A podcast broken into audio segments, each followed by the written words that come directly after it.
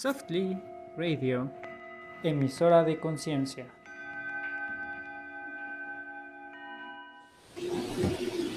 Hola, buenas noches amigos. Estamos transmitiendo otra vez en Softly Radio y el tema de hoy es limitantes heredadas. Vamos a ver a tocar este tema y vamos a ver qué con, por dónde empezamos, Eric.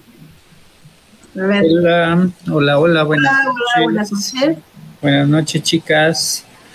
Eh, bueno, en lo que se empieza a unir la gente, en lo que este, aquí compartimos este, cómo, cómo llegar a nosotros. Este, pues bueno, hoy estamos a 12 de agosto de 2021, estamos en pleno pico de pandemia otra vez, en la tercera ola.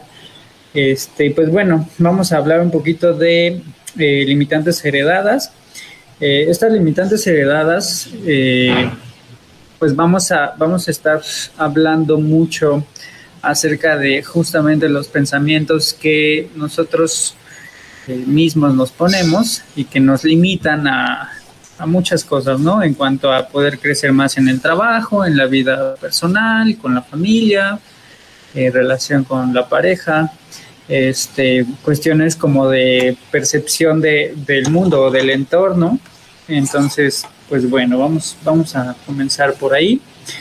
Este, y pues, eh, ¿qué, quiero decir con limitantes heredadas? Pues justamente que, muchas veces nosotros, eh, desde nuestra perspectiva, nos ponemos un tope, ¿no? Y este tope a lo mejor es un tope de salario, es un tope de felicidad, es un tope de merecer, es un eh, a veces no nos damos cuenta cuánto nos afectamos desde nuestro propio pensamiento en cuanto a que a veces también somos como como que nos castigamos, ¿no? O sea, como que tenemos pensamientos de y si pasa esto, y si pasa aquello, y si y si sale tal cosa, y si me enfermo, y si me contagio, y si muchísimas cosas en cuanto a en cuanto a cómo nos limitamos la vida o en cuanto a cómo no podemos recibir como cierta plenitud porque estamos preocupados por qué no va a salir bien, qué no va a funcionar, qué, qué va a pasar, ¿no? O sea, sí, y me preocupo si, si tengo o no la capacidad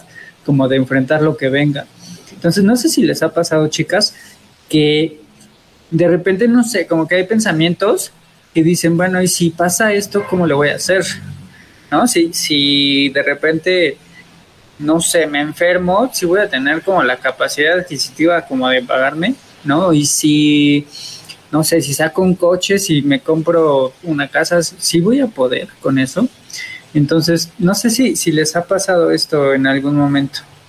Todo el tiempo.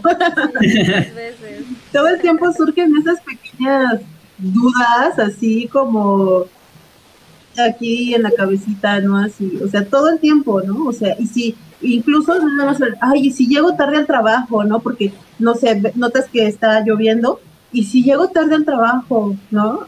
Sí, ya va a llover, ¿no?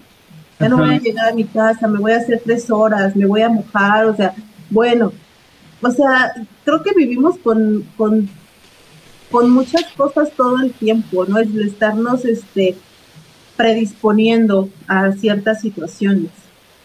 Sí, creo que eh, no sé, no sé si ustedes lo han visualizado, pero ¿qué pasaría si ustedes se fijaran como meta el tema de lo que gano ahorita? Mi objetivo es duplicarlo para el siguiente año, por ejemplo, ¿no? O sea, ¿qué tanto desde mí puedo tener como esa habilidad o esa percepción del dinero o esa percepción de que cómo le voy a hacer para resolver y entonces lograr ese objetivo.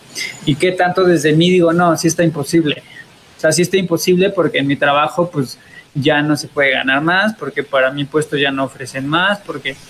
Y que, y que a veces justamente la posición en la que estamos no ayuda mucho como a soltar todo y a empezar como a forjar este futuro. Ahora, no estoy diciendo que cualquier persona puede hacerlo, o sea, sí necesitas una preparación y sí necesitas mentalizarte de cierta forma para poder lograrlo. hay veces que la gente, no sé, tiene dos o tres empleos diferentes y entonces desde ahí va pudiendo crecer y va formando sus clientes.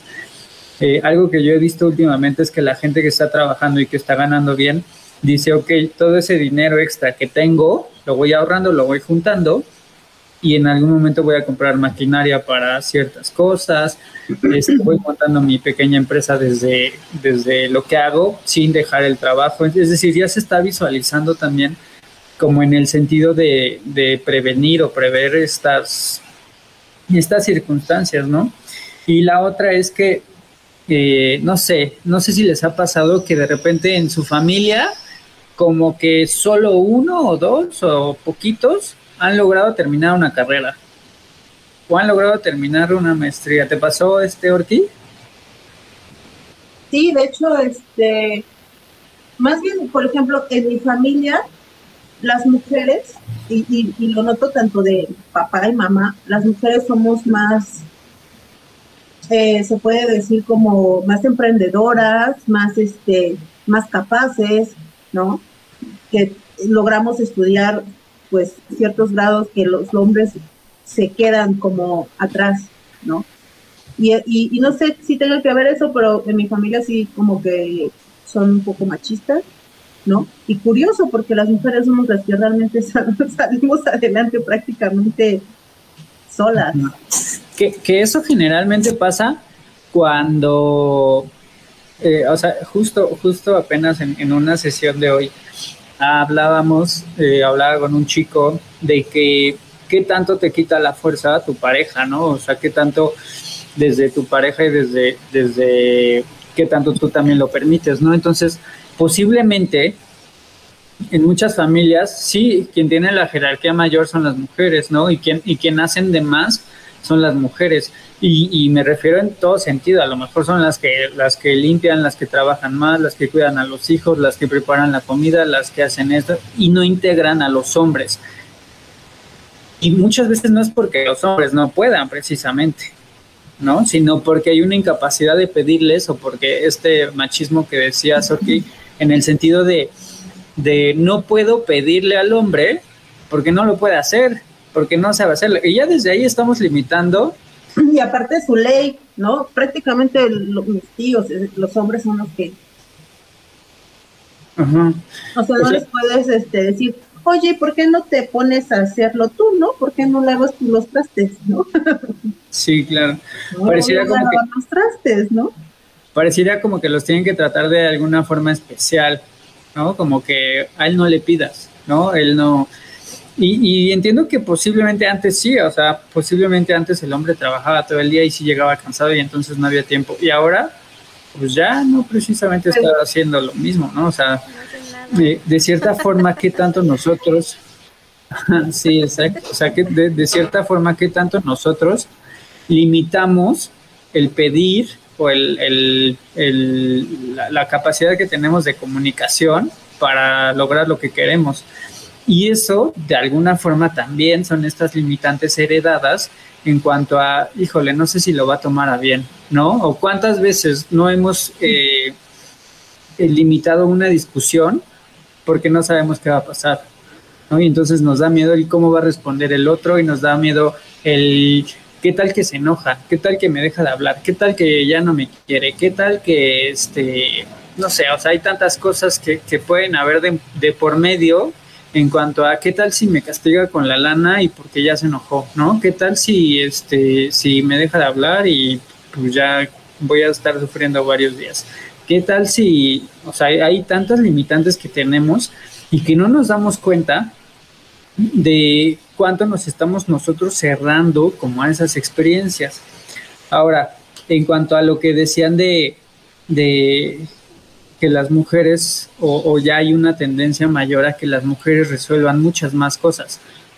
Creo que a partir de que se dieron cuenta de la capacidad que tenían, eh, pudieron empezar a hacer más y más y más y más. Ahora, no sé si sea lo más justo. O sea, precisamente no sé si el hecho de que las mujeres hayan descubierto o hayan tenido esta capacidad de cada vez hacer más, significó para los hombres hacer menos. ¿Me, me explico? En el sentido de que ahora las mujeres pueden resolver más pero eso no implicó que los hombres también pudieran hacer más al respecto, sino es como que se quedaron en una parte cómoda y entonces hay más exigencia para mujeres, ¿no? No sé qué piensan de este tema. Pues eh, siento que siento que en cierta en cierta forma las mujeres somos responsables porque desde tiempos las mujeres somos responsables de la crianza de los hijos. Entonces, sí, sí, sí creo que, que tanto hombres como mujeres tenemos las mismas, las mismas capacidades para hacer y crear muchas cosas, ¿no? Eh, obviamente cada, ya si nos vamos a, una parte individual, pues ya cada persona tiene como que ciertas cualidades o ciertas aptitudes, ¿no? En donde puede desempeñarse mejor que un hombre, tal vez, ¿no? Pero si en términos generales creo que todos tenemos las mismas capacidades para poder salir adelante. Pero la responsabilidad de las mujeres en la crianza sí tiene mucho que ver porque prácticamente el hombre se va a trabajar todo el día y las que se quedan encargadas de educarlos, de, o sea, el padre nada más era como el, el soporte y la parte fuerte, ¿no? Pues es la parte, em, el proveedor, ¿no? Entonces, sí, cuando hacías algo mal y ya de plano tu mamá no te podía controlar, ahora sí, con el papá, ¿no? Pero realmente la educación era, caía sobre los hombros de las mujeres. Y, y pasa mucho porque sí, de alguna forma somos responsables de hacerlos un poquito inútiles. O sea, porque resulta, ¿cuántos hombres luego no saben lavar trastes, no saben hacer los quehaceres de la casa, solamente dicen, yo ya fui a trabajar, sí, o sea, yo también me canso, ¿no? Entonces, y, para crear, porque, por ejemplo, también, o sea, cuando el hombre pierde el trabajo, obviamente la, hay, hay de todo, ¿no? en, la, vida hay de todo, pero sí hay un cierto porcentaje mayor de mujeres que dicen que son como impulsoras para que el hombre pueda eh, crecer o salir adelante o crear algo, o si no misma ellas buscan las oportunidades, porque tienen esa capacidad de, ese instinto de protección para lo con los hijos y para la familia, ¿no? Entonces, si el hombre no puede, porque típico, los hombres que agarraban el alcohol la mujer era la que tenía que, que, ¿no? Porque el hombre ya lo corrían del trabajo y agarraba el alcohol, ¿no? y la mujer ahí andaba pidiendo con las vecinas, la, la, familia, ¿no? Buscando lavarropa, eh, bueno, 20 mil cosas, o sea, para, para poder entonces ella tomar ese papel de proveedora, ¿no? Sí, como se quedan como con el qué voy a hacer, ¿no? Y entonces aprendieron a solucionar, aprendieron a hacer las cosas solas, aprendieron a, a justamente a decir, si no me muevo, quién sabe qué va a pasar, ¿no? Si no me muevo, quién sabe si vamos a comer, si quién sabe, ¿no? O sea, la renta, no sé, la luz, no sé, lo que sea, de alguna forma eh, tuvieron que, aprender a hacer las cosas solas, pero eso también hizo que, que, limitáramos la capacidad del otro para poder entender. Ahora, de la gente que nos está viendo, me gustaría que me dijeran algunos ejemplos que pueden identificar con ustedes mismas en el sentido de, ah, sí, ¿sabes qué? Como a mí me pasó eso, ¿no? O sea, a mí me dijeron que pues, el hombre tenía que llegar y sentarse y a la hora de que se sienta ya esté la comida hecha, ¿no? O si eh, aquel está de malas, este, no sé, si mi papá estaba de malas, ni hables, ¿no? O sea, ni digas nada porque eso este, va a hacer que tu papá se enoje más, ¿no? Eh, ese tipo de cosas en, en, el sentido también de que qué tanto nosotros nos limitamos a la expresión, o sea, qué tanto nosotros limitamos nuestra propia comunicación para que no se enoje aquel, para que no se enoje papá, para que no se enoje mamá. Y te crea cierto miedo. Te crean muchos miedos, no ciertos miedos, muchos miedos. Por ejemplo, hay una cosa que a mí me molesta mucho en la familia y este realmente es molesto que nosotras las mujeres, o de una familia muy grande, de una familia que muy grande, así mi abuelita tuvo 10 hijos, eh, mi otra abuelita 5, muchos nietos, ¿no? Entonces, yo me acuerdo que llegábamos a, Guerrero, porque yo soy de allá, del, estado de Guerrero y en la mañanita las a cocinar, a comer así para el almuerzo. Y aunque los aunque los hombres no ayudaban en la comida, eran los primeros que se sentaban a comer. Y que se sienten que se sienten todos los hombres, que se sienten los niños y nosotras las mujeres al final. Y la mesa estaba llena, la mesa de mi abuela, llena de los primos, los tíos, los niños, y nosotras, y, nosotras atendiéndolos, y nosotras al final. ¿Y qué tanto, qué tanto a partir de eso se podían sentir funcionales? ¿No? Es decir, eh, yo tengo que llegar a esta casa a ayudar, porque si no ayudo, me van a criticar, ¿no? Y no me van a criticar los hombres, me van a criticar las mismas mujeres ¿no? Y entonces van a decir, esta conchuda vino y se sentó, ¿no? Este, es floja, no sabe hacer nada.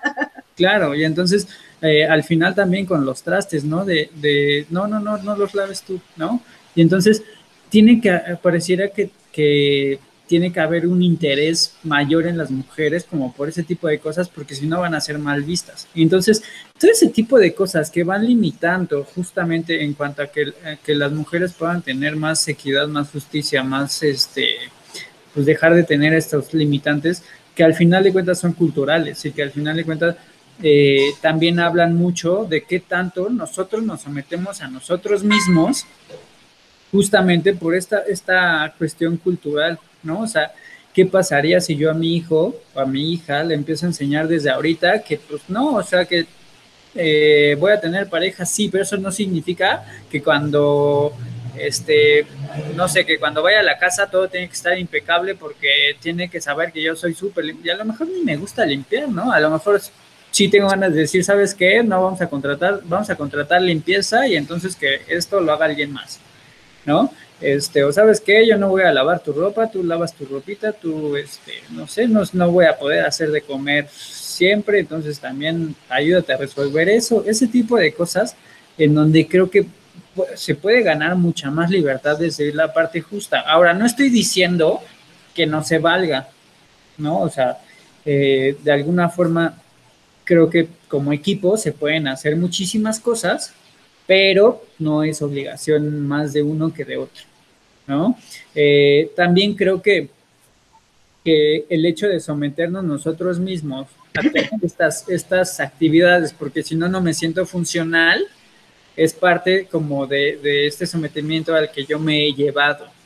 entonces, eh, si no hice la limpieza hoy o si no la he hecho en tres días, entonces ya me, me, tengo que sentir mal porque no la he hecho, ¿no? Y entonces, ¿qué clase de persona soy?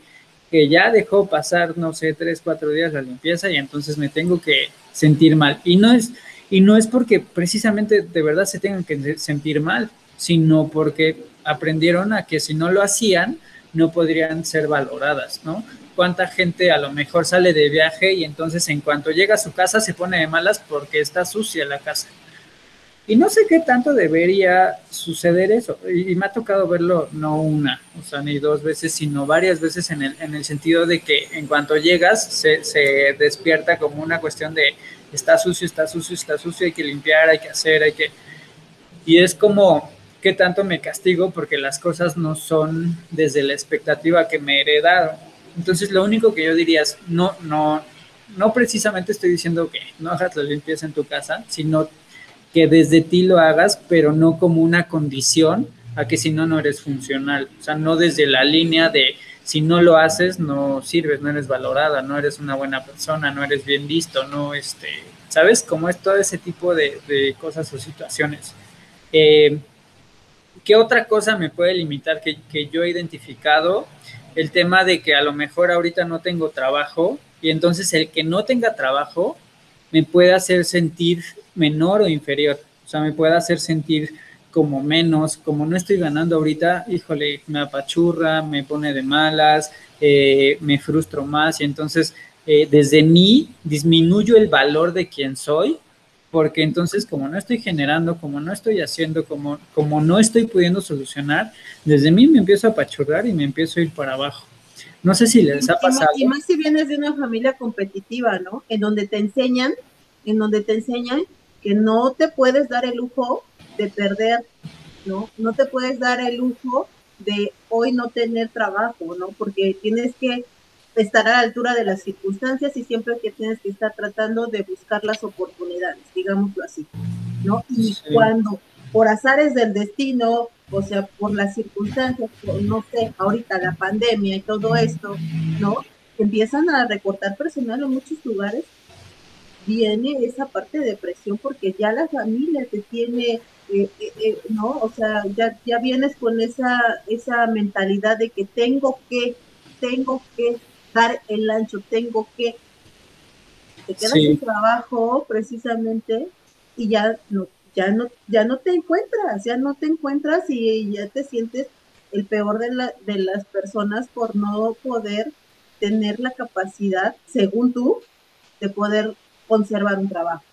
Sí, claro, llega, llega el punto de desvalorizarme por el hecho de no generar, aunque eh, al final de cuentas eh, la gente no se da cuenta que no ha perdido su valor, sino que simplemente posiblemente estás en una mala racha, posiblemente estás en, una situación pues, que no está tan cómoda, posiblemente esto también, eh, si, si lo quiero ver desde una área de oportunidades, ok, ya dejé de trabajar en esto, ahora cómo me puedo transformar o ahora qué puedo hacer en cuanto a lo que a mí me gusta para enfocarme en eso, ¿no? Eh, de, las cosas que yo he visto eh, con la gente que le ha sucedido esto es, bueno, vas a empezar un nuevo proyecto, un nuevo negocio. Creo que aquí lo importante sería que tanto desde mí, si ese negocio o si ese proyecto va a ser a mediano, corto o largo plazo, o sea, teniendo como esta claridad de, de quizá quiero empezar un negocio de hacer regalos, ¿no? Y entonces mandarlos a domicilio, lo que sea. Y entonces también visualizar, ok, si quieres hacer eso durante mucho tiempo, o sea, sí, sí lo visualizas o para cuánto tiempo lo estás visualizando o, solamente es como en lo que pasas este bache, eh, porque también ese tipo de cosas, desde la ilusión y desde la expectativa, podemos generar, generar, generar este, como muchas ideas y al final no sé, si te llega una oferta laboral y todo lo que invertiste, pues ya se perdió, ¿no? Entonces ya te desviaste, ya, ya se fue por, por otro lado.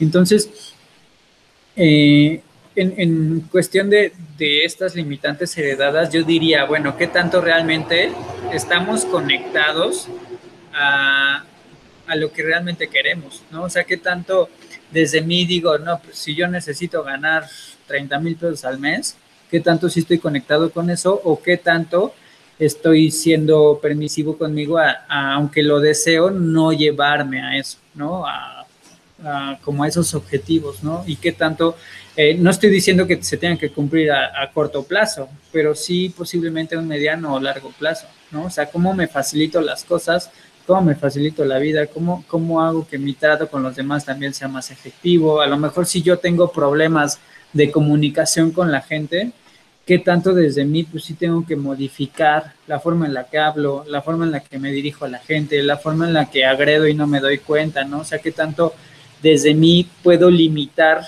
la comunicación, porque pues como yo soy así, pues acéptenme como soy, ¿no? Eh, porque como yo soy así, pues, eh, pues no puedo hacer mucho, ¿no? Entonces, sí es importante que podamos identificar como en qué partes ya desde nosotros mismos nos ponemos como esta línea o este límite de no, no puedo cambiarlo, así soy y así se queda, ¿no?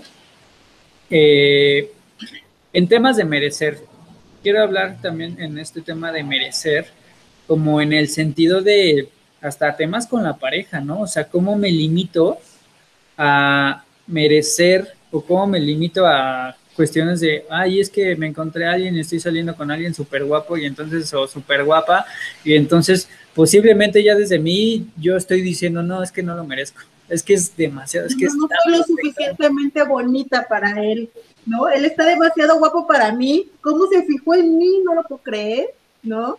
No te la crees, no te la compras, pero, pero eso también es otro, otro, otro miedo que uno va cargando, ¿no? El no poder darte cuenta de que no importa si estás bonita, feo, o sea, no importa, o sea, si está ahí es para ti.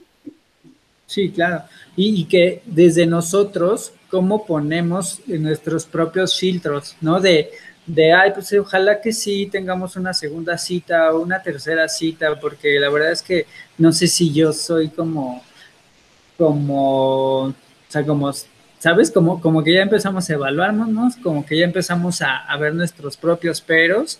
Y, hasta pena te da hablar en la cita, ¿no? Entonces espantas a la otra persona y ya no, ya no te llama, ¿no? Entonces, pero inconscientemente no te das cuenta de que tus propios miedos son los que están haciendo que la otra persona no sienta un, ese, no sé cómo decirlo, no sé, una energía positiva o no sé, algo que le llegue a llamar la atención, porque son las mismas barreras que tú estás poniendo y después te compras la idea, ¿no? De, lo sabía, porque yo no era suficientemente bonita, ¿no? Y a lo mejor él salió conmigo por curiosidad, pero realmente yo no le gusto, no le gustaba, porque no era bonita. Hasta, hasta el tema de decir... inteligente, porque no, no, no soy lo suficientemente atractiva, no cumplo sus expectativas, ¿no? sí, justo. Y, hasta al revés puede ser, ¿no? Es, todos los hombres son iguales. O sea, ya desde ahí estoy limitando a que todos los hombres tienen Me la... van a rechazar. Sí, claro, ¿no? O que van a buscar o como que se van a ir, o como que abandonan, ¿no? Entonces, ¿qué tanto en mi familia hay hombres que abandonan? Y desde mí, ¿qué tanto estoy resonando con eso, con ese miedo? O sea, en lugar de trabajarlo posiblemente ya desde mí, estoy atribuyendo ese miedo, ¿no? Como, como en el sentido de, eh, en algún momento me, a mí en, este, con una pareja que tuve, la, la mamá, la suegra, o la que era en ese entonces mi suegra, me dijo como, ay, hijito, pues espero que tú no hagas lo mismo que todos los hombres, ¿no? Como en el sentido de, oye, ya estás asumiendo como que va... Tú eres igual que todos los hombres. Y entonces también, o sea, y, deja de eso, el tema es que le está atribuyendo a su hija que no es suficiente. Y le está atribuyendo a su hija y está atribuyendo que, eh, que las mujeres, como en general, eh, tienen ese problema porque los hombres son así. O sea, ya asume, desde, desde ese tope que ella ya se puso, asume que los hombres tienen esta tendencia, ¿no? A traicionar, a abandonar, a dejar, a lo que sea. Y entonces... No lo va a poder retener. Claro, ¿qué tanto yo tendría que cargar con esa esencia, no? Y entonces cuidado si tu pareja te dice, es que este, todas mis parejas me han engañado, ¿no? Y entonces ya a mí ya me estás poniendo ese peso, ¿no? Y ojo con el peso que nos pone la pareja de que como a mí ya me han dejado, tú no me dejes. Entonces yo diría, a ver, no, espérame, ¿no? O sea, como eh, eso ya está marcando una tendencia a algo. O sea, ya hay un miedo en ti que me lo estás atribuyendo y que, y que yo no me voy a hacer cargo. O sea, yo no me voy a hacer cargo como de que si no te dejo, si te dejo, o sea, porque ahí ya te estás cuidando de algo ajeno al amor. Entonces, creo que en este sentido de, de pareja, como estas cosas que pueden limitar una buena relación, una buena comunicación, ¿no? O sea, ¿qué tanto desde mí aprendí a enojarme y aprendí a chantajear o aprendí como a evaluar todas las cosas que sucedían y eso también está limitando la relación. Y eso también está, o sea, el hecho de que yo te esté pidiendo o que tú me pidas cuánto me quieres, cuánto te amo, cuánto me das, cuánto te doy, cuánto, este, no le hables a esta, no le hables a aquella, no, ya ahí estás limitando. ¿Por qué? Por un miedo, ¿no? Y entonces puede ser, pues sí, heredado, puede ser, este, de alguna forma también aprendido, puede ser el hecho de que posiblemente te haya pasado una vez no significa que te tenga que seguir pasando, ¿no? Entonces, la, la cuestión aquí al revés, ¿no? También, si, te, si ya te pasó muchas veces, no quiere decir que te vaya a seguir pasando. Porque claro. si en algún momento te tienes que dar cuenta que sí te mereces una buena relación y que sí te mereces estar eh, en un lugar en donde tú seas una prioridad, donde te quieran, donde te acepten tal y como eres, ¿no? Pero a veces es tanto el miedo y el estar luchando por querer em, tener o conseguir algo que se amolde a los demás, cuando lo único que te debes de amoldar eres tú a, ti mismo, ¿no? Para que entonces los demás puedan ver que realmente tú te das ese valor. Porque hasta que tú no te lo des y no te sientas merecedor, merecedora, pues los demás no lo van a ver porque tú nada más te vas a boicotear a ti mismo y pasa una relación, otra relación, otra relación, muchas relaciones. Entonces, si ya les pasó una vez, les puede dejar de pasar. Si ya les pasó muchas veces, también les puede dejar de pasar, Claro, y si ya te pasó muchas veces también, o sea, ¿qué onda con, con uno, no? O sea, si ya me engañó una vez y otra vez otro novio y otra vez otro novio y otra vez otro novio, o sea, ¿qué onda conmigo también? Como en el sentido de por qué estoy resonando con ellos, ¿no? O sea, porque estoy resonando con la traición y por qué estoy resonando con todo ese, con todo ese círculo de, de no soy suficiente, ¿no? O sea, ¿qué tanto desde mí no estoy sintiendo que soy suficiente y entonces hay que ver de dónde viene, si, si desde una cuestión personal o también me lo heredaron, ¿no? O sea, si también mamá puso demasiada expectativa sobre mí y entonces todo lo que hacía lo minimizaba, eh, a lo mejor yo, no sé, voy a poner un ejemplo, a lo mejor me decía mamá, lava tu ropa, ¿no? Entonces lavo mi ropa y me dicen, no, no la lavaste bien, ¿no? Y entonces ya desde ahí también empieza, este, haz la limpieza, ¿no? Y haces la limpieza, es que no, no lo haces como yo lo hago haz la comida. No, es que no te queda como a mí me gusta, ¿no? Desde ahí ya estamos limitando al otro porque, porque no cumple la expectativa. ¿Y cuántas mamás no tenemos así? ¿O cuántos papás de, de en algún momento, este, a mí me pasó eso, ¿no? Como, oye, papá, saqué 10 y no, no pudiste sacar más. No, no, o sea, ahí te dabas cuenta cómo eh, desde su expectativa no daba más, o sea, como ni siquiera escuchó lo que yo dije, sino desde la línea es como no puedes, como no sabes, nunca va a ser suficiente. Y el tema es qué tanto desde nosotros nos quitamos ese peso de los papás o nos quitamos esa etiqueta que en algún momento recibimos y aprendemos a tener eh, y trabajar con esta libertad que nosotros tenemos, ¿no? O sea, eh, de alguna forma siempre vamos a asumir que como es en nuestra familia o como es en nuestro entorno, también es allá afuera. Entonces, ojo con eso porque tendemos a generalizar. Y, no lo digo eh, como una cuestión eh, como de dientes para afuera, sino porque realmente asumimos que las cosas son así. Eh, me pasó también con una chica que decía, es que pues todos mis novios, pues no sé, de repente eran drogadictos, alcohólicos, este, no sé, como unas, unas joyas, ¿no?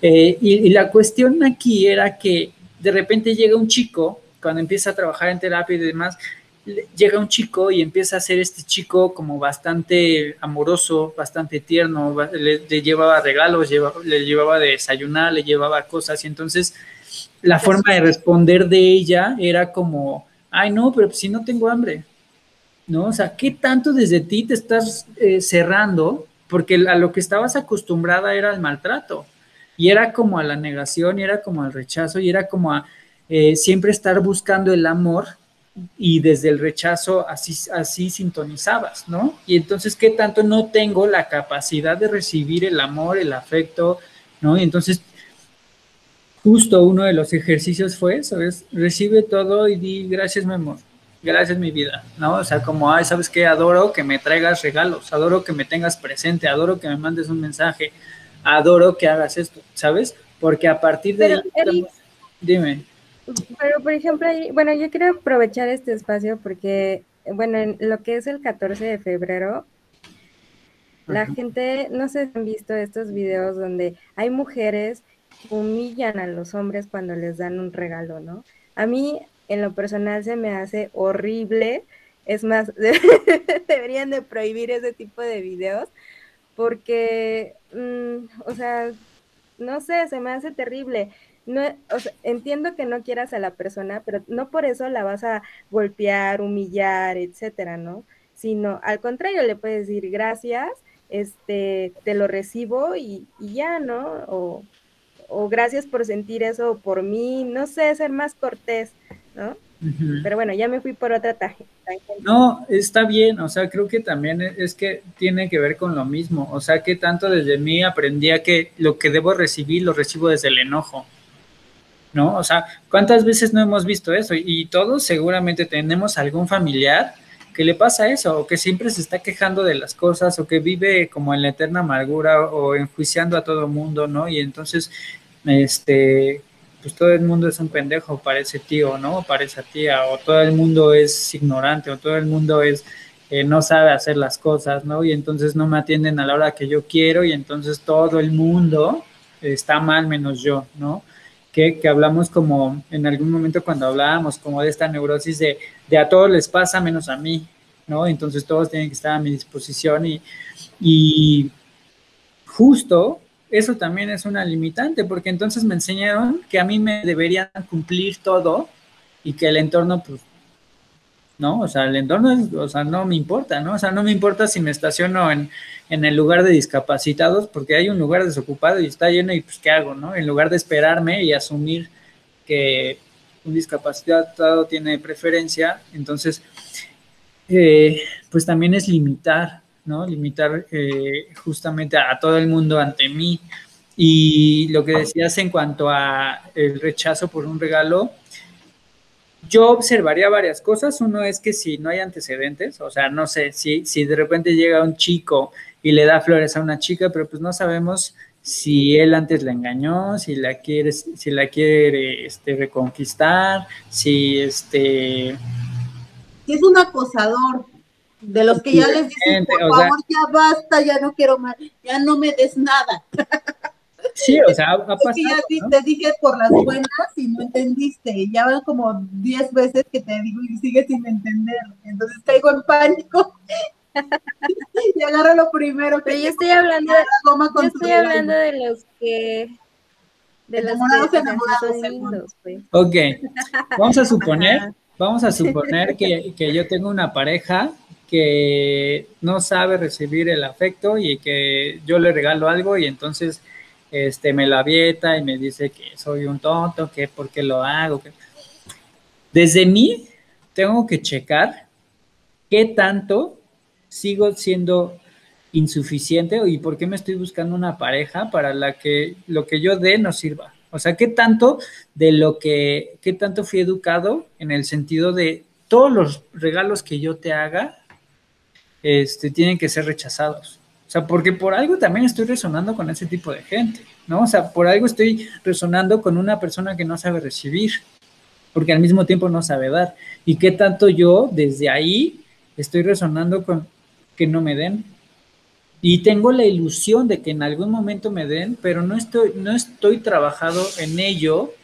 Y entonces, eh, si yo Sí, o sea, si ya me lo hizo una vez, o si en ese momento me tira las flores, o me tira el regalo, o me empieza a gritar, me doy la vuelta, media vuelta y me voy, ¿sabes? Y no me quedo como en el sentido de, no, espérate, es que por... No, o sea, porque depende qué tan trabajado estés en ese, en ese tipo de cosas, porque también mi dignidad, o sea, al final si tengo la, la fortaleza para ir y llevar un regalo y enfrente de la gente y hacer las cosas y y si la otra persona no tiene como la capacidad de recibirlo, pues yo también diría, no tengo por qué estar tolerando esto, bye bye, ¿no? O sea, como pensé que pudo haber sido diferente, lo siento, me voy, ¿no? Eh, es muy difícil. A mí sí me gustan los regalos, ¿eh? A mí sí me gustan los regalos. A mí sí me gustan. Ah, bueno, ya, ya, ya un mensaje, un mensaje este, pues, al aire, ¿no? Que por cierto, no sé si, por cierto, a mí no sé si me gustan los regalos, ¿eh? O sea, por ahí si quieren a alguien que nos esté escuchando, Hablando no lo voy a rechazar. El regalo. ya estamos. Pero este es, es muy difícil, o sea, trabajarse eh, eh, esta parte porque como lo dices tú, ¿no? O sea, lo venimos cargando, son patrones que venimos cargando, pero también de forma inconsciente. Entonces, debemos de, entender las personas, bueno, yo creo, yo creo porque yo practico esta, esta situación, ¿no? Pero que o estamos en estado de temor o estamos en estado de amor. Y todas esas situaciones que que nos causan miedo, porque yo también estuve en una situación así, ¿no? A mí me, me daba pánico recibir, no sabía cómo y creía que no me lo merecían. Entonces, sí, las, en, ese, en ese proceso lastimé a, personas, pero más que lastimar a otras personas y ser... Em, a lo mejor eh, inconsciente mis acciones, ¿no? A lo mejor con algún noviecillo, eh, era, era más que nada el lastimar, el lastimarme a mí misma. ¿no? El lastimarse a uno mismo. Entonces, cuando, si alguien de que nos esté escuchando lo, tratan, lo tratan de esa manera, o sea, que, que lo rechazan de una manera cruel, cuando ustedes saben que están teniendo la mejor de las intenciones, deben de entender que esa persona con sus acciones está asustada, tiene miedo, ¿no? Y está gritando de alguna forma, eh, ayúdenme, ¿no? Entonces, y por las mismas, las mismas creencias que limitantes que esa persona tiene, que ha heredado de generación en generación en generación en generación, eso no les, no, eso no las obliga a quedarse en esa situación o en esa relación, ¿no? No las obliga a quedarse, pero sí, sí de alguna forma les hace ver y darse cuenta de que esa persona les está pidiendo compasión.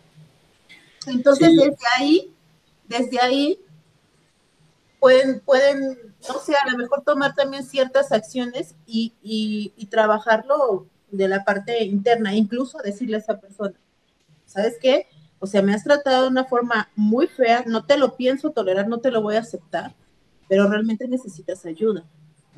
Y a lo mejor en ese necesitas ayuda, puede que esa persona le caiga el 20 y diga, a lo mejor tiene razón, me pasé, ¿no? Y a lo mejor pida perdón, pero obviamente ya queda en uno el poder perdonarlo o, o perdonarlo y seguir, o perdonarlo y no seguir, ¿no? Sí, eh, justo lo que decías, eh, eh, que decías que era por miedo, y ese miedo es un miedo a sentir, ¿sí?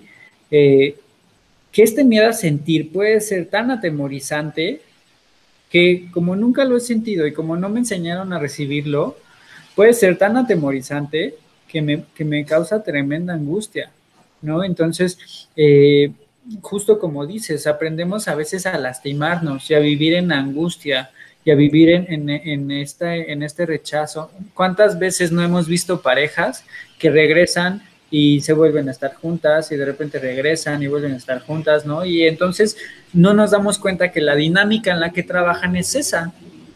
Es decir, desde sus propios limitantes, lo que los limita es eso, no aprender a tener una diferente relación y no, y no abrirse a, justamente a, nuevas formas de amor, a nuevas formas de quererse, a nuevas, a quizá no insultarse, a hablarse con una forma este, linda, hablarse con una forma más este, transparente, ¿no? muchas veces estamos haciendo responsable al otro de nuestros propios miedos, ¿no? Es que ya de seguro andas de canijo, ya de seguro andas de canija, eh, seguramente ya te están mandando mensajes no sé quién, eh, seguramente subiste esa foto así porque ya andas buscando algo, ¿no? Dime si quieres a alguien más o algo más para que entonces yo me quite. Y desde lastimarnos, sometemos al otro, pero esa limitante que tengo a no ser suficiente, en lugar de hacerme cargo yo, se la aviento al otro, para que el otro la esté cachando y le esté cachando y le esté cachando y todo el tiempo lo tenga sometido para mí. ¿no? A eso le llaman amor, A eso le, llamamos, porque digo, me incluyo, ¿no? En algún momento dado de mi vida, también este, eh, a eso le llamamos amor, ¿no? Sí. Y lo quiero y lo amo, ¿no? Ahora, ¿por qué, ¿por qué no podemos poner límites ahí? Porque tenemos un miedo al castigo tenemos un miedo a ser castigados y tenemos un miedo como a enfrentar las cosas y hablarlas porque quizá el otro siempre grita, quizá el otro siempre regaña, quizá el otro siempre actúa de forma altanera, pero no nos damos cuenta que más allá de esa forma altanera no hemos llegado. O sea, yo no he llegado más allá de, de sus gritos. Ajá, entonces para que ya no grite me callo y cedo.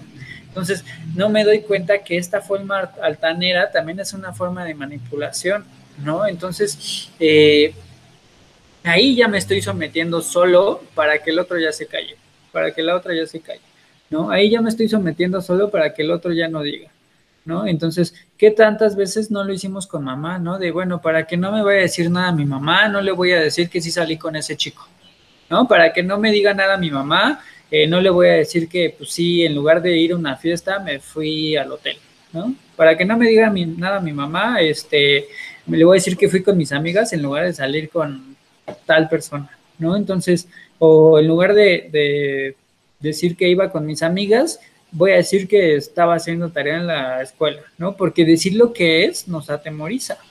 Y entonces eso también nos limita, o sea, nos limita en muchos sentidos.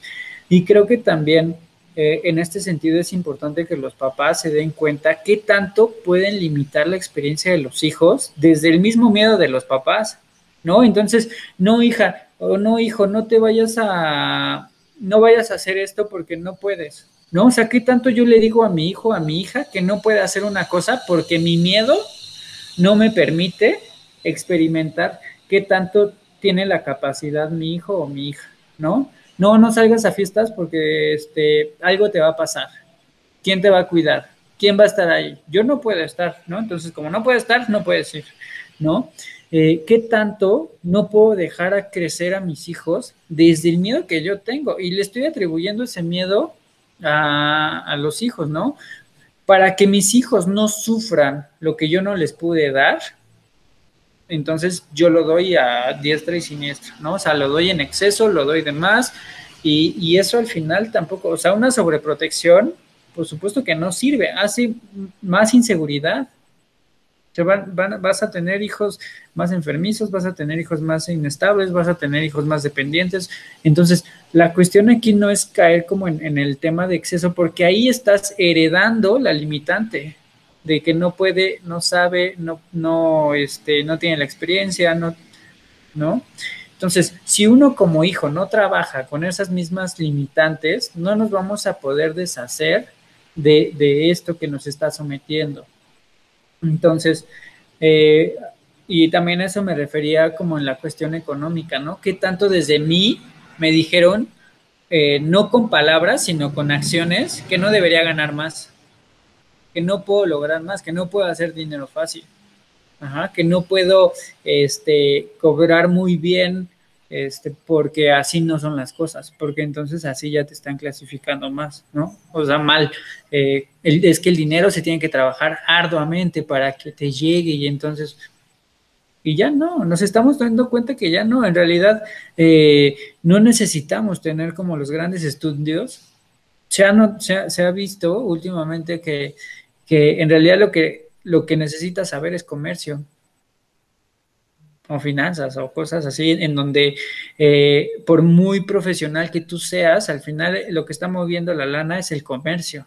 Lo que está moviendo este, el mundo es el comercio, es el que vendo, que compro, que, porque es lana. Y entonces si vas a ser profesional y está bien que lo encamines como, como al ámbito para recibir lana, tu ámbito profesional, pero pues eso no te limita a hacer otras, muchas otras cosas, ¿no? Entonces, es importantísimo que todo el tiempo estemos viendo qué tanto mi pensamiento sí está limitado, qué tanto yo decidí estructurarlo de cierta forma para ya no generar más, ¿no? Qué tanto yo me dije que no, que un coche es demasiado caro. Y quizá no, porque el que tiene hambre de eso va y lo hace, ¿no? El que quiere poner un negocio va y lo hace, el que quiere este, tener una familia va y lo hace, ¿sabes? No, no estoy diciendo que lo hagas deprisa, solamente estoy diciendo que te mantengas en el sentido de eso, que tú ves que te limita y que no puedes, ahí es, o sea, donde tú sientas que no puedes, es ahí donde tienes que ponerle más pila, más fuerza, más, no sé, llámalo como quieras, más flow, más lo que sea, ¿no?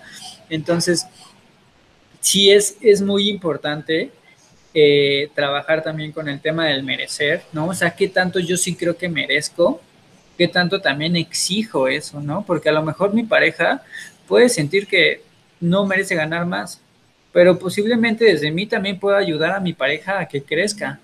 Posiblemente desde mí puedo ayudar a mi pareja a que logre más, posiblemente desde mí puedo ayudar a que el otro salga de donde está. No sé, hay diferentes formas, claro, no depende solo de mí, sino también de, de otros.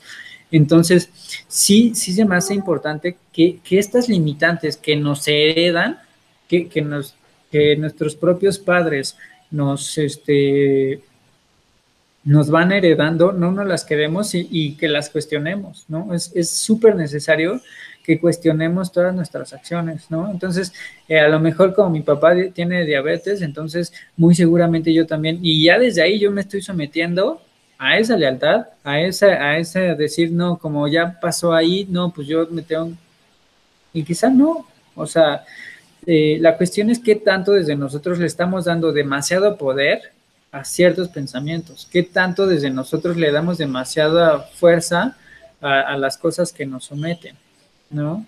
Eh, ahora, ¿qué me digo? Otra vez como en el cuestión de, de valor personal, me tengo que dar a desear porque si no, no van a ver el valor que tengo, ¿no? Y a lo mejor es alguien que tú dices, está guapísimo, sí, quiero salir con él, no, no importa, no voy a poner filtros, salgo con él, pero a veces no lo hacemos como desde no, tengo que poner como la restricción, ¿no? O sea, tengo que... Van a pensar que, va a pensar que soy fácil. Ah, exacto, ¿no? Va a pensar que esto, va a pensar que aquello, va a pensar que, y a lo mejor si es alguien que te gusta muchísimo y...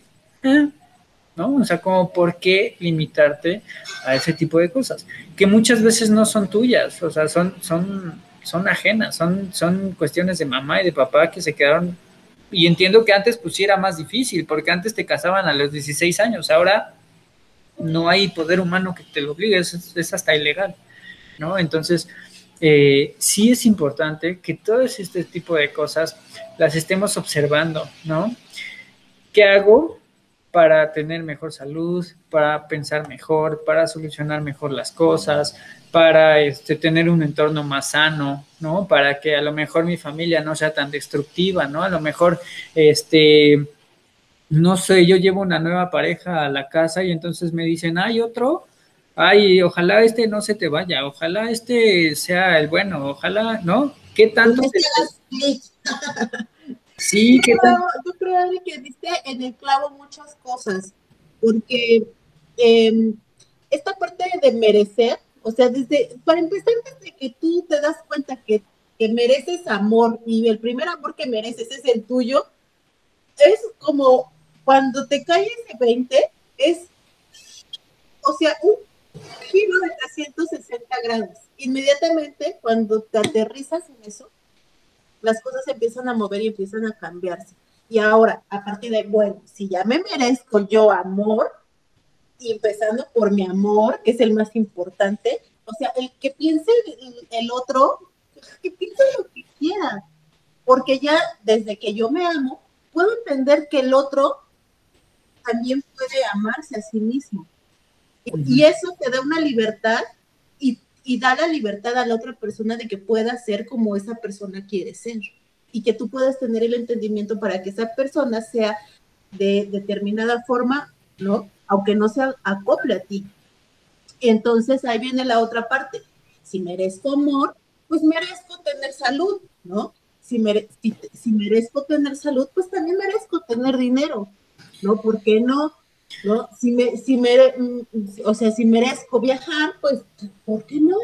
Empiezas a darte cuenta realmente lo que mereces y entonces, pero no solamente observarlo, como tú habías comentado, sino trabajarlo. Claro. Porque realmente lo tienes que trabajar constantemente y entender también que el otro está ahí para que tú también lo aprendas y que todo eso que nosotros creemos eh, no, no, como dices hace un rato, o sea, son cosas que ya te han heredado, heredado, pero que no te pertenecen. Y realmente todos esos miedos no nos pertenecen, porque a fin de cuentas los haces tuyos cuando un típico pensamiento que todo mundo ha escuchado de que tú eres tus pensamientos, ¿no? Pero realmente está, o sea, lleno de verdad. Tú eres tus pensamientos. Y si tú crees en esa herencia de que de que tú no eres suficiente, de que tú no puedes comprarte un coche, de que tú no puedes tener tu propio negocio, de que tú no puedes eh, tener salud porque en tu familia ya traen el gen de la diabetes, no sé, sí. el cáncer, ¿no? Entonces, cuando tú te compras todo eso, pues tú estás haciendo tus pensamientos y estás pagando un peso muy grande, un peso familiar muy, muy grande, un peso que te han heredado desde muchas comunicaciones. Entonces tienes que entender esa, esa, parte del merecimiento. Yo creo que a, a, mí en lo personal, viste ahí al, al clavo, ¿no? Para que de ahí empiecen a observar y empiecen a trabajar. Claro, y sabes también porque eh, pediría que también trabajen o podamos empezar a ver el qué tanto soy justo o justa conmigo misma o conmigo mismo, ¿no? En el sentido también de qué tanto me cuesta exigir lo que merezco, ¿no? Entonces, eh, porque tampoco está mal, ¿no? Porque hay, gente que dice, es que si lo merezco, ya no lo, si, lo pido, ya no lo quiero. Es que la gente no tiene que estar a tu disposición, o sea, la gente no tiene que estar, claro, a lo mejor yo te digo, ay, ojalá algún día me puedas regalar unas flores, ya diste la indicación, ¿no? No va a ser cuando tú quieras, va a ser cuando al otro le nazca, pero ya lo pediste, ¿sabes? Pero si yo me pongo desde la parte golatra de nunca me traes flores, nunca haces esto, no me mandas mensaje, no me, ¿sabes? Ya le estoy diciendo al otro, llena este vacío que yo tengo porque esa es tu función. Y si al otro no le nace, pues no le nace. Y a lo mejor tiene otras formas de amor, y a lo mejor tiene otras formas de dar y de, y de estar, que a lo mejor son mucho más valiosas, pero como para mí eso es el amor, ya lo estoy limitando, ya lo estoy enfrascando en esto es amor y de ahí no sale, ¿no? Entonces, importantísimo que podamos ser justos con nosotros y tener la apertura a, esta parte flexible, a esta parte de adaptación, a esta parte... Nos enseñaron a querer ganar todo el tiempo y en realidad no, no, se trata de ganar, se trata de aprender y se trata de como de, de, estar en el momento y de vivir como todas estas experiencias y a lo mejor las experiencias no van a ser las mejores, pero no tendrían como por qué ser todas las mejores, ¿no? O sea, y que, y que también a eso voy. Eh, todo esto lleva un proceso. Eh, quizá están oyendo muchas cosas que les hacen falta cambiar no es que llevamos prisa, o sea, de las que puedas escuchar, eh, identifica cuáles te cayeron, o sea, cuáles te chicaron, y entonces decir, ah, sí, esto sí, ¿no? Y esto también. Y entonces lo vas anotando y lo vas anotando y lo vas anotando, y así es como vas generando conciencia, porque no vamos a cambiar algo en donde te educaron por tantos años que tienes, en un día, en dos días. Es un proceso y es un proceso de cambio lento y es un proceso de, irnos adaptando, de ir poniendo pruebas, de de repente sí pude poner el límite, de repente no, no sé por qué y entonces tomar fuerza y, verlo de otra forma, solucionarlo. A lo mejor no puedo decir las cosas directamente, pero entonces las puedo decir con otras palabras, más suave. Entonces es, es ir adaptándonos a este tipo de cosas y es parte de, de estos límites que hay que romper, ¿no? Hay que ir rompiendo, rompiendo, rompiendo. Este, hablando de regalos, quería tomar, retomar este tema. Eh, ya están las tazas mágicas. Entonces, eh, estas tazas mágicas, no sé, este, eh, son unas tazas que este, con agua caliente cambian de color y le sale una frase que es muy bonita, ¿no? Entonces, esta frase tiene que ver con tomar la vida tal y como es, de aceptar las cosas tal y como son, de aceptar los regalos de la vida, de cada día es un nuevo día para aprender algo nuevo, eh, abrirse a las nuevas experiencias. Entonces, eh, lo padre de esto es que puedes mandar a, a, ponerle nombre de la persona a la que le vas a regalar esto. Tú no sabes la frase, este, solamente me vas a decir el nombre de la persona y entonces le vamos a hacer su envoltura y se la vamos a enviar a quien tú deseas regalársela. Este, trae nuestro logo, trae la, frase mágica y trae su nombre. Entonces, si quieren regalar esta, esta taza, ya, ya verán en, las siguientes publicaciones que hagamos cómo, cómo está diseñada, de qué se trata, este, el costo. Y pues bueno, eh, ya llevamos pues prácticamente la hora. No sé si quieran añadir algo más o empezamos a cerrar. Eh, por lo pronto quiero mandar saludos a la gente que nos vio hoy. Eh, Marisol, eh, Rox, Patti, Katy Gómez, Luis Dávila, Monse García, Bere y Octavio. Muchas gracias por vernos. Este, todavía no nos dejan ahí sus comentarios. Esperamos que nos dejen sus comentarios y que compartan este video.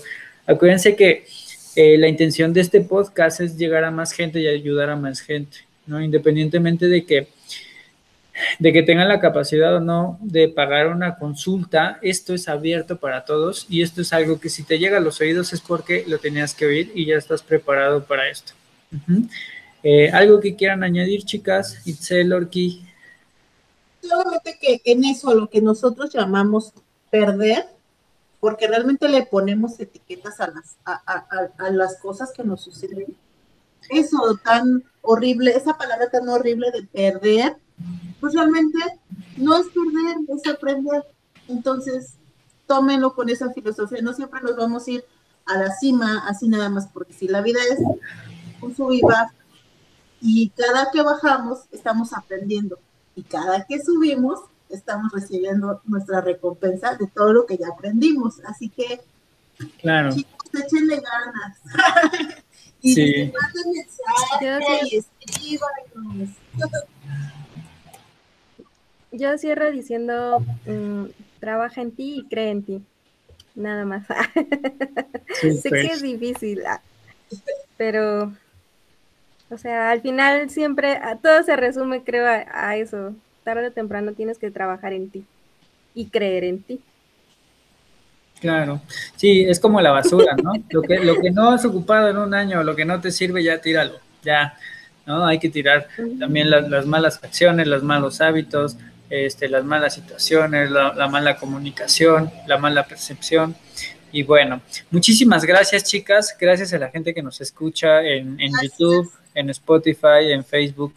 Este, la gente que nos sigue en Twitter también, tenemos ahí varias, varias este, cuentas que nos siguen importantes. Muchas gracias. Y pues bueno, estamos en contacto. Nos vemos el siguiente jueves con Tere. ¿Vale? Gracias, Bueno. Y ayúdenos, y ayúdenos comprando una taza. Sí, compré una taza, están increíbles. Muchas gracias. Hasta luego. Dale, bye. Softly Radio, emisora de conciencia.